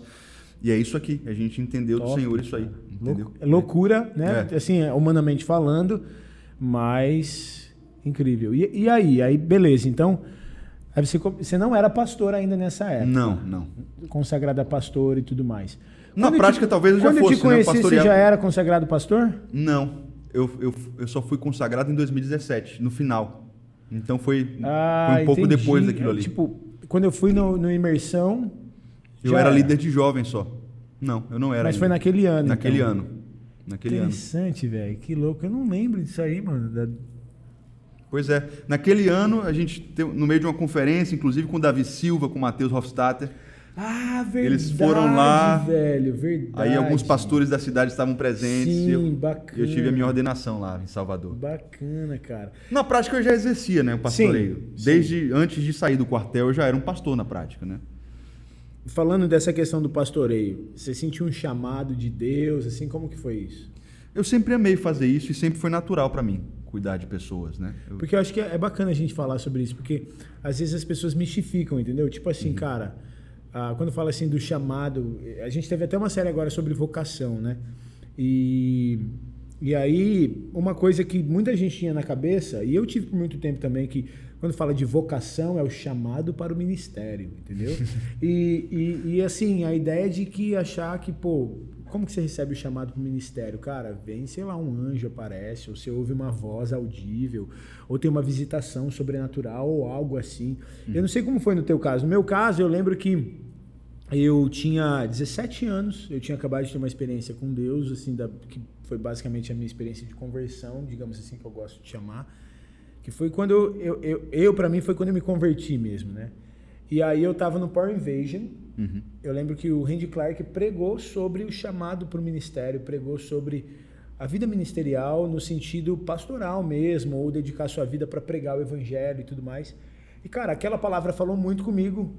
E naquele dia ele fez um apelo, era uma, uma, uma escola né, de, de, de jovens, e ele fez o apelo e eu fui na frente para responder. Falei, ah, eu quero dedicar minha vida para isso, é isso que eu quero fazer. Que legal, Só que ainda assim levou, tipo, levou bem, assim, um bom tempo até que eu fosse de fato, eu acho que foi aí uns três anos, eu fui ungido a pastor, se não me engano, com 21, 22 anos. Então levou aí, tipo, uns quatro, uns quatro ou cinco anos, né? Quatro anos mais ou menos, até quatro, cinco anos, até que de fato eu... E vem cá, e o ministério do pastor. seu pai, o fato dele ser pastor, te influenciou? Você acha isso? Óbvio que tem, sempre tem uma Cara, eu acho que um pouco, né? Eu acho que um pouco porque é, eu via a vida mais assim, mais ou menos. Porque se eu fosse só olhar, eu não sei como foi na tua casa, mas, cara, é, eu vi meus pais passarem muitas situações muito difíceis, Sim. entendeu? Então, Sim. é, a tendência do filho de pastor é rejeitar Pois é, o pessoal acha pastoral, o contrário, né? Entendeu? Mas- É rejeitar. Então, esses- Era, era algo que eu queria até perguntar para vocês em relação a isso, porque vocês acabaram se tornando pastores. Vocês dois tiveram é, pais que, que mostraram para vocês a beleza de ser pastor. sim e não. Eu não sei como foi o É. caso dele. Tipo, Porque eu penso que essa, essa, é- é- esse, esse pensamento de ah, a vida de pastor é muito difícil, é complicada, ela termina quando tu tem um encontro com, com, com Deus. Quando tu te encontra com Jesus, Sim. tu vê beleza Sim, até assim, essas dificuldades. Então, de certa forma, acredito que o que mais inspirou vocês foi realmente a paternidade de vocês ser pastor, ser... Então, porque é o seguinte, é, eu sempre vi meus pais passarem situações muito difíceis, tanto com relação financeira, pelo menos até uma certa idade, né? Quanto com relação aos problemas que o ministério traz. Sim, sim. Muita dor de cabeça, entendeu? Com relação às pessoas na igreja. Cara, muito BO de lidar com as pessoas, de dedicar a vida para as pessoas e elas simplesmente virarem as Sim. costas. elas- Você, você certamente já viu seu pai passar por situações com líderes que não tiveram caráter Pô, e que. eu, eu vi um cara agredir meu pai dentro de casa, pô. Um Caramba. cara de dentro da igreja. Então, se eu fosse olhar para a questão, simplesmente porque meu pai falou para ele, ele queria ir numa viagem que ia ter da igreja, e meu pai falou assim: você não deve ir. E eu vi ele agredir meu pai dentro de casa, da minha casa, pô. Eu era Que criança. isso? Então, se eu fosse olhar, pô, olhar pela, pelo meu pai, pela vida assim que os meus pais tinham, Uhum. A tendência, falando, humanamente falando, é falar, pô, eu não quero isso pra minha vida. Eu vou Perfeito. ficar tendo dor de cabeça com, com pessoas que você dá a tua vida e as pessoas viram as costas, Uhum. dedicando o seu melhor pra elas e elas sempre trazendo problema, nunca mudando de vida. E, enfim, enfim, uma série de BOs e, pô, pra um cara vir na minha casa depois de eu dedicar os meus dias para ensiná-lo, para ajudá-lo, o cara me agredir dentro de casa É. e passar dificuldade financeira e às vezes depender de milagre financeiro para poder sustentar. Pô, eu não quero isso aí. A tendência é você pensar Pois assim. é, e lá em casa meu pai sempre incentivou a gente a não começar pelo ministério. Foi por isso que eu fiz faculdade. Então, em casa também. Interessante isso porque meus pais sempre falavam, olha, não é, Não começa por teologia, faz um outro Não, curso. Isso, não faz um outro pé de teologia. meia. Ex- mesma coisa, mesmo discurso, sempre isso. Você precisa ter uma faculdade. Não, mas eu quero fazer teologia. Quando eu já estava assim nos meus 17 anos, essa fase terminando o colegial, querendo ir que era quando eu tinha tido a minha experiência com Deus. Não, cara, é bom você fazer uma outra faculdade. ah, porque aí meu pai, o argumento dele é que ele, o fato dele ter outra faculdade, além da faculdade de teologia, porque meu pai depois ele ele, é- ele se formou em História, ele é pós-graduado em História Contemporânea e tudo mais. Então ele, ele conseguiu, quando a gente mudou para Campinas, um emprego de professor numa escola do Estado. Então isso deu algum tipo de segurança. Foi o que ajudou a, a. Uhum. sustentar financeiramente a casa, entendeu? Na época, até porque ele foi, assim, enfim, né? Lá em casa detalhes. também. Tanto é que hoje meu irmão é formado em engenharia, trabalha na Ford, não é envolvido integralmente com o ministério, nem minha irmã. Então, Então eles, eles seguiram então, caminhos se a gente completamente fosse pensar distintos. pela, pela questão familiar, pela, pela questão é, da casa, eu não sei você, mas eu, se fosse só por esse aspecto, não seria pastor. Entendeu? É. Aí, só que assim, é, por outro lado, meu pai sempre deixou muito claro o prazer que ele tinha no ministério, em ser pastor. Então ele me dizia o seguinte. é, hoje eu tenho um entendimento um pouco diferente disso, mas ele, ele, ele dizia o seguinte: ser pastor é melhor do que ser lixeiro. Ele falava isso. Porque enquanto o lixeiro limpa as ruas da cidade, o pastor é responsável por trazer limpeza no coração das pessoas. Ser pastor é melhor do que ser advogado. Porque enquanto o advogado defende causas que ele pode perder, a gente, a gente defende uma causa que já foi ganha na cruz. Aí ele Legal. falava, cara, ser pastor é melhor do que ser médico, porque enquanto o médico trabalha para curar o corpo, a gente trabalha para curar os corações e a alma das pessoas. E ele, tipo assim, ele sempre dava esse. Porque eu perguntava, pai, por que, que você é pastor? E ele dava essa resposta. Uau. Então, tipo assim, cara, aquilo ficava ali dentro. E quando eu tive a minha experiência com Deus, com 17 anos, que depois eu fui no Power Invasion e eu vi o Randy Clark falando sobre isso, e eu vi o que meu pai estava vivendo espiritualmente falando. Agora, tira essa questão natural. Espiritualmente, cara, é, assim, ele estava vivendo coisas sobrenaturais com Deus, os milagres e tudo mais. Por alguma razão, eu entendi dentro de mim uma convicção que, cara, é isso que eu quero para minha vida humanamente falando, seria a pior escolha que eu poderia fazer. Entendeu? Sim. Porque é, na minha mente o filme que passa é passar dificuldade financeira, ter que depender de milagre, ter que ter toda essa esses, BOs com as pessoas e não sei o que lá e babapá. Mas é, por alguma razão não era isso que estava na minha cabeça. O que estava na minha cabeça é eu quero dedicar minha vida para que outras pessoas conheçam o evangelho. Perfeito. Eu também sempre tive essa convicção, desde muito cedo. Quando eu namorava com Jéssica com 14, eu já sonhava com nossa família trabalhando na Incrível, igreja né, com isso aí. Eu imaginava nós dois casados. Por isso que eu acho que ministério. não tem a ver com uma questão de ter um pai pastor ou não, entendeu? É, embora isso é, tem uma influência. tenha uma óbvio. influência, com Óbvio, certeza, claro. porque é como é como você ter um pai que é advogado e o filho também se torna advogado e assim por diante, né? Mas é mais do que isso. Uhum. É, tipo, a- quando a gente para pra pensar, você, cara, você sabe que é mais do que isso, não tem a ver. Que é o que você falou, tanto que teu irmão e a tua irmã não seguiram esse caminho, É, é entende? verdade. então, é, é diferente, é muito louco isso. Interessante que eu estava lembrando. Mas não foi nenhum anjo, não foi assim uma Não. coisa extraordinária, não foi. É uma decisão do coração. Decisão do coração, cara. É isso aí. E você está caminhando com Jesus ali e ele, e ele está contigo. Ele te você, guia, é. Você é um filho responsável e ele te responsabilizou por tomar decisões sensatas e ele está com você nessa, entendeu? Muito bom, muito Eu acho que a gente, a gente não, não consegue assumir responsabilidade de certas coisas, né? Da mulher que você escolhe, por exemplo. A gente espera que Deus diga, né? Deus, fala comigo se essa é a mulher que Deus você tem pra mim. Cara, assume tua responsabilidade, você não tá escolhendo ela. É. muito sério isso, mano. A gente sempre fica esperando um profeta, uma palavra, uma experiência sobrenatural pra confirmar tudo, absolutamente tudo. E não é que essas coisas não possam acontecer, elas acontecem, biblicamente acontecem. Mas não pra tudo. Você não precisa ser informado e, e- e- e guiado para todas as, as decisões que você vai tomar na vida. Você é um filho responsável e o favor dele está sobre você quando você tomar essas decisões. Uau, Eu amém. acredito assim. Amém. Você falando do Power Invasion, Power Invasion, eu me lembrei que eu, na minha adolescência, eu tive algumas experiências com, com, com cura e libertação totalmente diferentes da sua. Porque enquanto você estava sendo influenciado pelo Randy e, e, e- e pela visão da, da Betel, e, tem a- até uma época que foi o Benny Hinn, isso não sei. Ah, meu Deus. Isso aí deixa para outro podcast. Fala- mas temos que falar, do Não, mas, alfaiate, cara, eu tenho, do, do mas, terno. mas assim, eu tenho muita alegria da minha história, cara.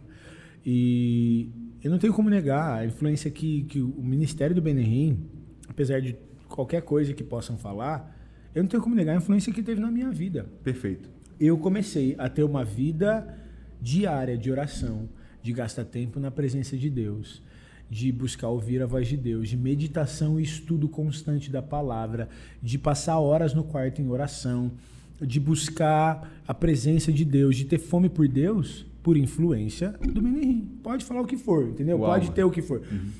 Eu acho que, obviamente, eu acho que a gente não pode ser prisioneiro de nenhum, de nenhum ministro, de nenhum homem. A gente não pode tor- tornar nenhum homem um ídolo. Que é muitas vezes o que a gente faz. É o homem de Deus ungido. É, Ai, verdade. se ele tocar em mim, a minha vida vai mudar. Não. Mas a gente também tem que aprender a respeitar a nossa história. entendeu? Pois é, e do meu lado, eu também tive uma referência em cura e libertação totalmente diferente da, de como eu enxergo hoje. Tá. Porque eu, eu tive um, um- Os me- meus primeiros passos em libertação, por exemplo, foram um tipo de libertação totalmente neopentecostal. É Daquele tipo de mandar o demônio manifestar e de. Ah, eu também passei por essa De aí, fazer é. entrevista e tudo mais. que É, mano. louco, cara. É verdade. Quando eu comecei a me envolver com isso aí, lá em Salvador tem, tem muita gente envolvida com, com, com, com, com muita coisa ruim de feitiçaria Uhum. e de pactos é, com entidades. E acontece muito desse, de, durante um culto ou algo assim, das, das pessoas serem Meu libertas. Deus, né? velho. É verdade, né, cara? Muito, cara. Que a gente- Qual era a finalidade de entrevistar o demônio? Nenhuma. É você ser enganado, né? Porque, inclusive, tem gente que. que a- Porque é o pai da mentira, velho. Pois Entendeu? é, mano. Somente- Eu- Qual que é a garantia que você, qual que é a garantia que Cara, ele tá falando a verdade? Eu vejo às vezes o cara no culto fazendo assim, ó. Demônio, onde é que fulano tá? Né? Tá lá no inferno sofrendo comigo. Eu, tá vendo? Aí, ó. Quer dizer, o cara ensina teologia, ensina a Bíblia com base no que o demônio ensinou.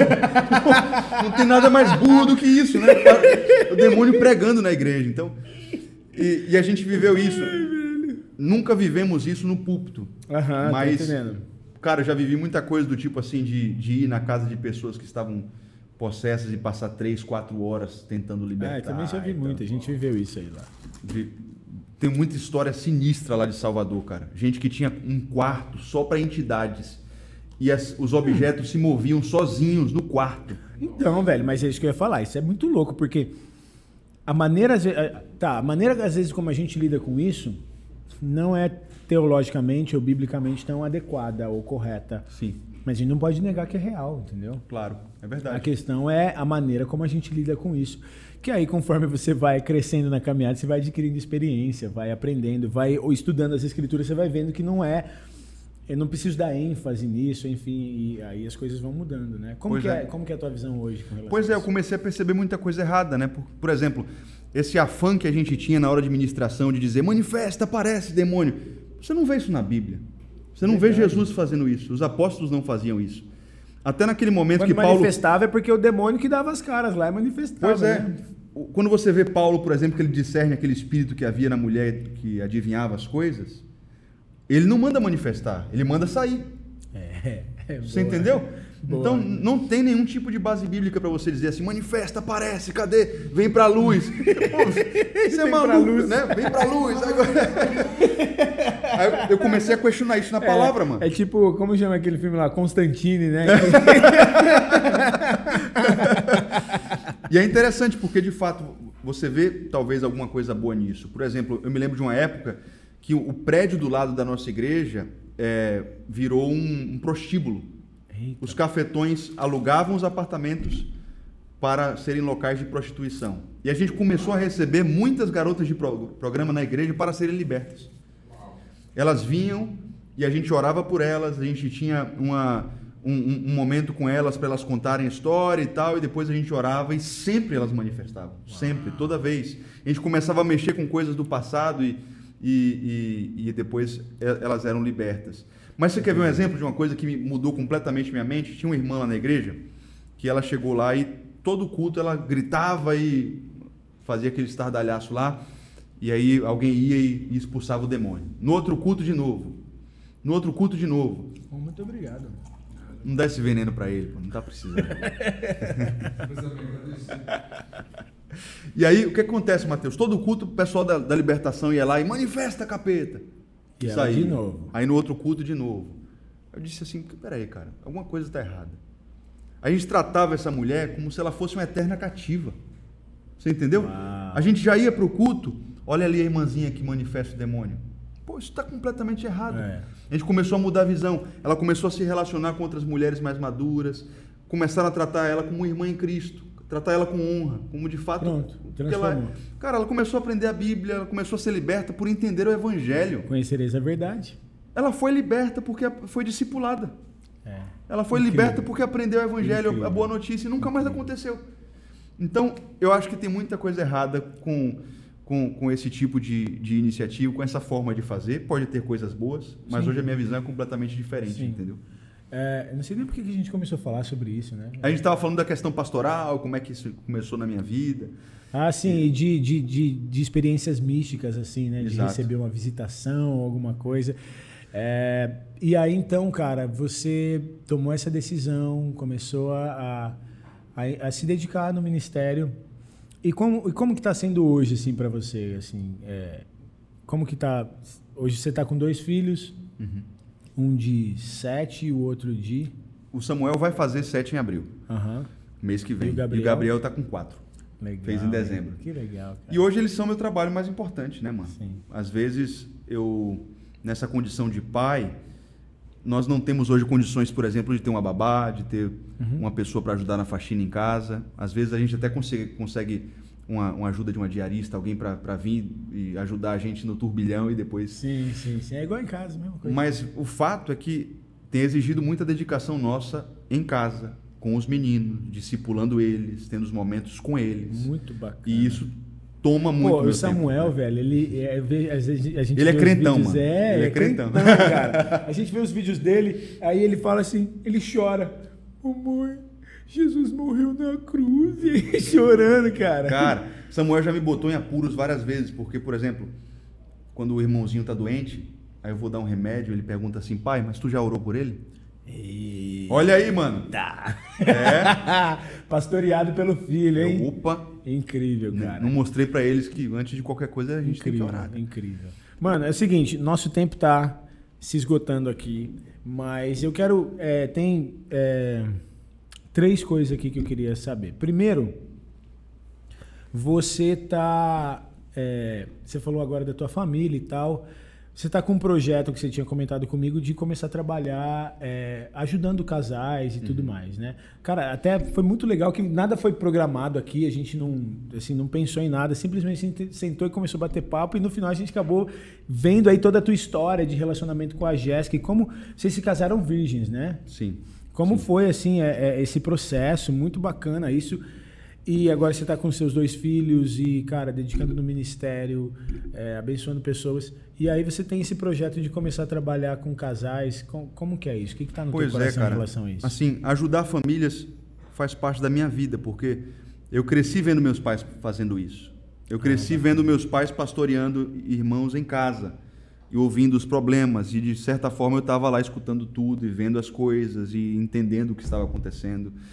E há alguns anos eu faço a mesma coisa, eu ajudo casais, eu ajudo famílias, e eu tenho percebido que isso tem sido um alvo muito vantajoso para as trevas Nos dias atuais, né? do sistema que foi montado. Destruir o núcleo familiar é uma prioridade do inimigo. Fato.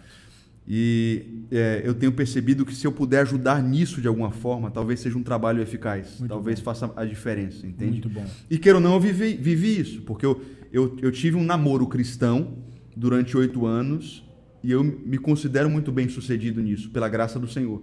Nós chegamos lá, eu eu tinha 22, Jéssica tinha 21, e a gente se casou de fato de uma maneira muito leve, de uma maneira muito natural, muito espontânea, que fluiu de uma identidade nossa. A gente chegou no casamento virgens, a gente chegou no casamento e, e o casamento foi um culto. A gente casou no quartel, inclusive, o quartel de Que Amaralina legal, lá. já vi as fotos, é, 400 bem bacana. pessoas que ouviram no casamento, colegas meus fazendo teto de aço com espada e, disser, e ouviram essa palavra: Olha, eu estou casando hoje, depois de oito anos.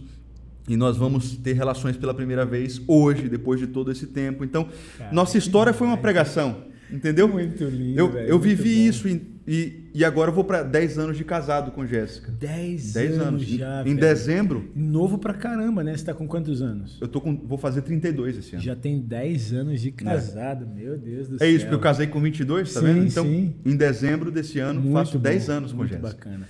E aí eu, eu achei que depois de tudo que eu vivi, do que eu pude ajudar as pessoas, ver com É casos área na qual você quer focar. né? concretos, aí na minha própria, própria vida, eu, eu disse assim, cara, eu posso ajudar mais as pessoas nisso. E aí você pretende, é, você- já tem feito isso? Você pretende começar a fazer isso também? é, é, como é? Na tua rede Eu- social, no teu tua internet, Pois é, na igreja? Como é O que é que eu tenho feito hoje? Eu já tenho trabalho há muitos anos na, na igreja local, com casais. A gente tem enfatizado mais isso esse ano. Então, esse ano a gente tem um culto voltado para famílias. Ah, que bacana. E aí eu tenho utilizado também as mídias sociais para isso. Então, eu percebo que nas mídias sociais, primeiro, eu tenho contato com irmãos de outras congregações que eu posso ajudar. Segundo, eu tenho contato com famílias que nem são cristãs, mas eu posso tocar em certos aspectos e influenciá-las com valores do reino de Deus. E elas são beneficiadas Especialmente hoje, forma. né? Que a galera tá o tempo todo com o celular na mão, pô. Pois é, então eu tenho utilizado as mídias sociais para tocar em assuntos que são tensos, que têm a ver com, com adultério, com, com imoralidades, com coisas que estão inseridas na, na cultura das pessoas e que elas não, não percebem o quanto isso é danoso para elas, independente de religião. E tá tendo uma repercussão bacana, né? Muito legal. Que é a segunda coisa que eu queria te falar. Você tá estourando no TikTok. Como que é isso aí, velho? O cara é estourado no TikTok. Vídeo com mais de 3 milhões de visualizações, velho, no TikTok. Pois é, mas É, mano. foi uma coisa que eu não, esperava, mano. Como, como foi essa parada aí? Cara, o TikTok é um aplicativo meio, meio, meio psicopata, assim, é. É, mano. Porque até hoje, tipo assim, Paulo, Paulo vai ver lá depois. Eu tenho um vídeo que eu lanço e tem 3 mil visualizações. E tem outro que tem Aí tem de um outro que milhão. se torna viral lá e sem eu entender nada, tem 7 mil comentários, não sei quantos mil compartilhamentos. E parece que a plataforma entrega de uma forma bem bipolar, assim, entendeu? Aham. Quando eles percebem que o vídeo é polêmico, ou que as pessoas comentam, ou que as pessoas passam tempo assistindo, aí parece que os caras entregam lá. Ele- Ou seja, dá pra viralizar no TikTok sem fazer dancinha. Dá, dá, mano. Dá. Ou você já fez Pois alguma é. dancinha lá no Nunca. TikTok? Deus já tem me livrado de cair nessa. Caramba, velho. Pois é, mano. Incrível, né? Pois é, aí eu tenho, Incrível isso. tenho planejado e, e- certas e tem coisas. uns haters lá também, não tem? Que outro dia eu vi uma postagem tua lá, uns comentários. Por isso assim, que é interessante, porque. E no Instagram é interessante que parece que a plataforma só entrega para quem concorda comigo. Então, Hum. existe um comentário ou outro que é meio crítico, meio destrutivo, mas 98% ele tá entregando pra gente que me admira, E entendeu? normalmente esse meio crítico ou- desconstrutivo é de alguém que veio do TikTok, né? Pois é, ainda tem isso. Porque teve uma conversão de, de uma galera que Começou a ver, viu teus vídeos lá e aí foi te procurar no Instagram. Pois é, e aí eu percebo que o TikTok é diferente, porque ele entrega para pessoas que, que não E concordam aí lá comigo. no TikTok a galera, muita gente. é, é, são muitos comentários positivos, a maioria é negativo, tem muito negativo. Cara, pior é? que não. Muita gente concorda, porque eu tento colocar de uma forma sem ser o crentez, sem ser o, Ah, o jargão. Então, mesmo, então chega pra muita gente que nem é crente teus vídeos. Muito, mano. Sério. Eu toco em certos assuntos que a pessoa diz, poxa, é verdade, eu E aí fica a discussão lá nos comentários. Pois né, é, galera? poxa, ainda tem gente que pensa assim, entendeu? Ah, bacana. Poxa, que sonho, uma pessoa. Será que isso é verdade? Aí, ah, claro que não. Bom, mas e se for? Será que é possível hoje em dia a pessoa viver dessa forma? E, e aqueles comentários que você postou outro dia, assim, da galera tirando sarro, da galera Sempre criticando. tem, mano. Até porque eu gravo o vídeo como se fosse um podcast, né? Aham. Aí os caras, aí o cara falando sozinho.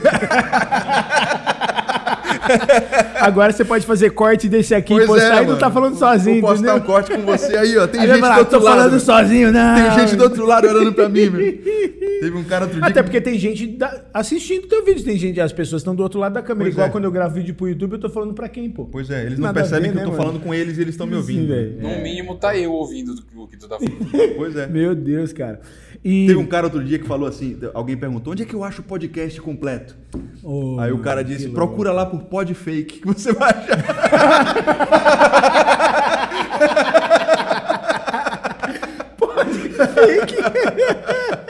Eu disse, pô, o cara me destruiu aí depois Ah, dessa. aí. não, cara. que louco, velho. Que louco.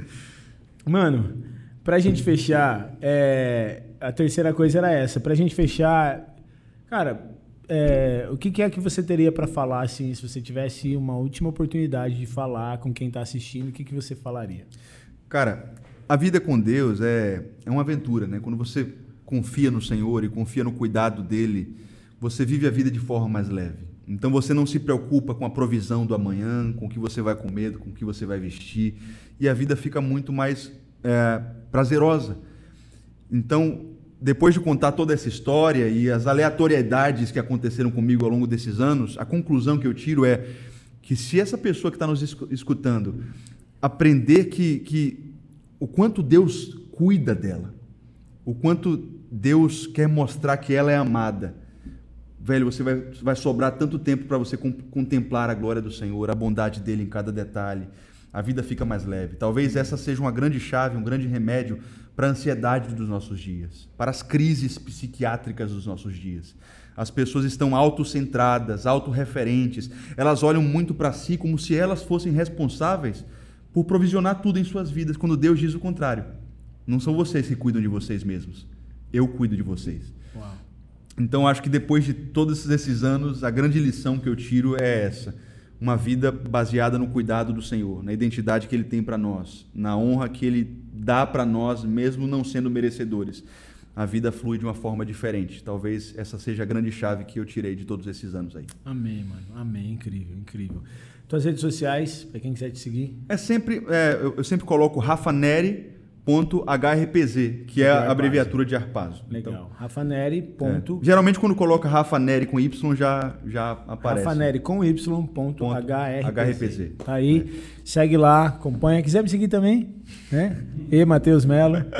E O- segue. E o E de H, não se esqueça. Isso, O de Edgar. é, de Edgar. Exatamente. O E de Edgar e tem que ser Matheus com TH. Exatamente.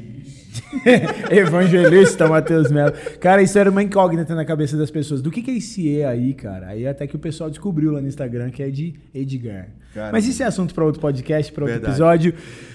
Que bom, foi, cara, demais. Muito obrigado, muito obrigado mesmo. Muito bom ter você aqui. E espero que a gente faça mais episódios como esse. Vamos nessa, mano. Amém? Paulo, valeu? Valeu, valeu, tá demais. Obrigado, galera, por acompanhar aí. Não deixem de compartilhar com os amigos, compartilhar na rede social. O Instagram tem link agora, dá pra mandar. Se você está assistindo pelo YouTube, curte esse vídeo, deixa o joinha, porque isso aqui chega para outras pessoas. Quanto mais curtidas tiver, para mais pessoas o YouTube entrega. Então você precisa curtir esse vídeo. Compartilha também nos seus grupos de WhatsApp, eh, nos grupos da igreja, no grupo da galera, pessoas que você conhece, até pra gente que não é crente, cara, porque a gente ouviu umas histórias aqui incríveis, entendeu? Então isso aqui é uma porta de entrada para muita gente que nem conhece o evangelho ouvir. Se você está ouvindo no Spotify ou, na- ou em qualquer outra plataforma de podcast, você também pode compartilhar esse link com outras pessoas. Dá para você também curtir lá, vai ficar curtindo os seus episódios. Enfim, tamo junto. Deus é bom. O tempo todo nós somos um farol que brilha a luz de Cristo no mundo. Não se esqueça disso. Até mais.